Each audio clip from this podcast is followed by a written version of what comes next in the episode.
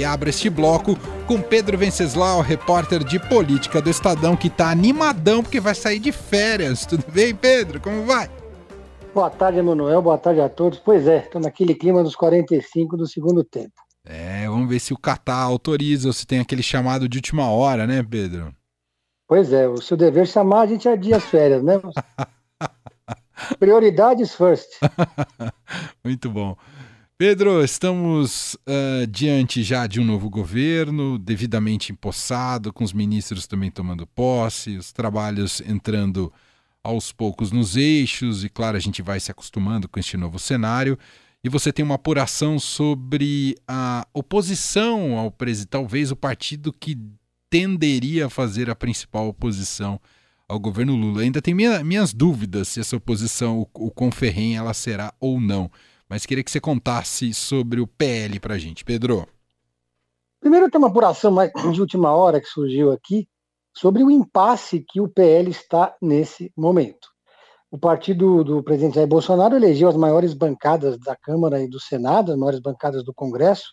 O primeiro turno foi um clima de euforia, como se tivesse como se tivesse, não, houve uma onda de direita realmente, e deixo, que deixou o PL como muito rico, com maior recurso do fundo eleitoral, com maior tempo de televisão, e, consequentemente, deixou o Valdemar da Costa Neto, presidente do partido, mais poderoso do que nunca.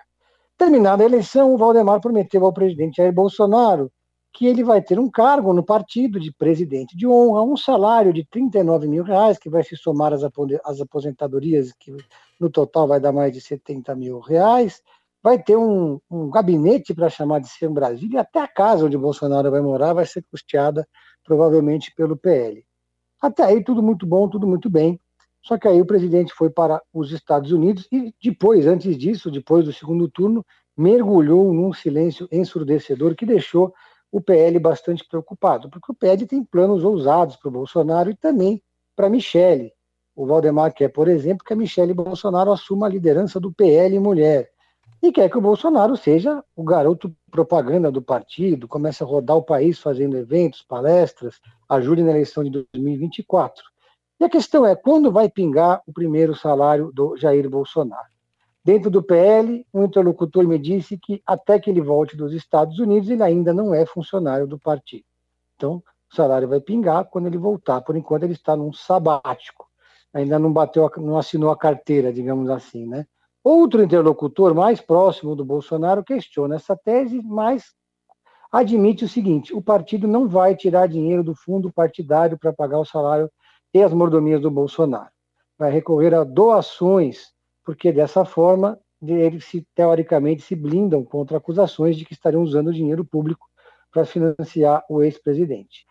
Até porque, né, é, Emanuel, vale lembrar que o PL está numa situação delicada. Depois daquela pataquada que eles tentaram anular o segundo turno, usando alegações falsas de que houve fraude nas urnas eletrônicas, o Alexandre de Moraes deu uma multa, olha só o valor, né, de 22,9 milhões é, para o PL. Podia ser 23 ou 21, mas 22 é o número do partido, né? E até que se paga essa multa, o dinheiro está congelado. Então não, nem teria como pagar o salário do Bolsonaro neste momento. Portanto, enquanto estiver nos Estados Unidos, aliás, nos Estados Unidos, ele está na casa do, do ex-lutador de, de, MMA, né, que é José Aldo, o nome dele, então ele também não está gastando nada, né? É, é, então, mas o salário dele vai ser um pouco menor. Ele vai ganhar, vai ganhar apenas os 40 mil reais de todas as aposentadorias que ele tem direito, como ex-militar, ex-presidente, ex-deputado.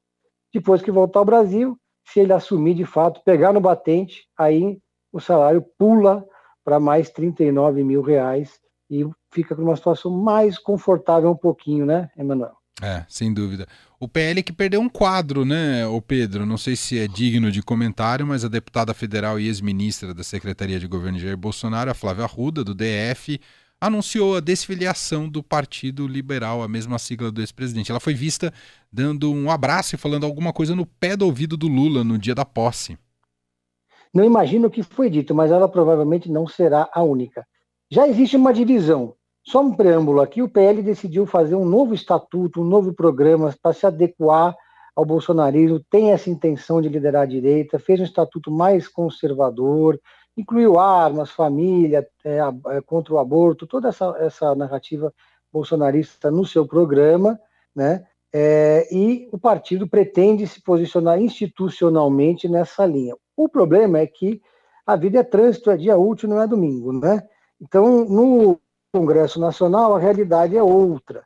O PL já está dividido no Congresso. Tem uma parte que é mais, é, digamos, moderada, ou podemos dizer fisiológica, que já montou até um outro grupo de WhatsApp separado do partido para poder negociar cargos no governo e ter outras conversas mais à vontade. Então, nós temos uma banda do PL, que foram 99 deputados federais, que não está concatenada, não está nessa vibe de fazer oposição radical, de liderar a direita, nem nada disso.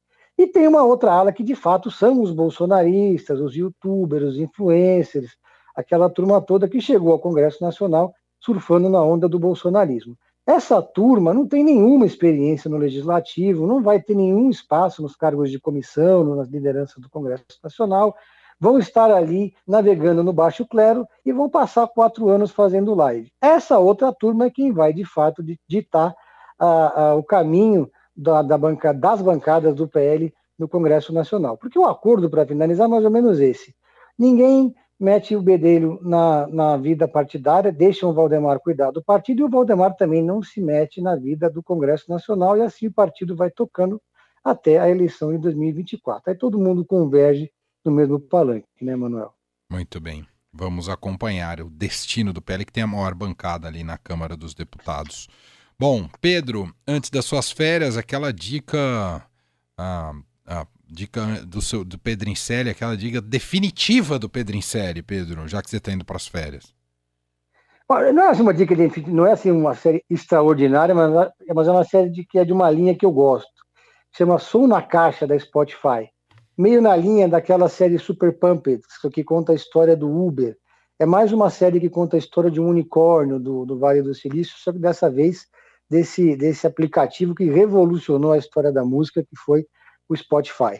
É uma série de que não tem gordura, ela é uma série dramatizada, não é um documentário, mas que conta a história do Daniel K, que foi um cara, um jovem nerd de 22 anos que inventou o Spotify e comprou uma briga com a indústria da música e depois acabou se transformando numa potência que todo mundo hoje tem Spotify, inclusive a Eldorado está no Spotify, né? Então, é, é para quem gosta, é um prato cheio. É isso, muito bom. Pedro Venceslau, que volta com a gente ao vivo. O Pedro em série continua, evidentemente, mas ao vivo você volta quando, Pedro?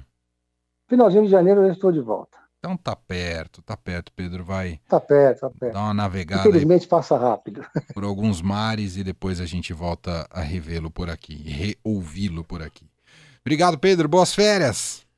Valeu, pessoal. Um abraço a todos.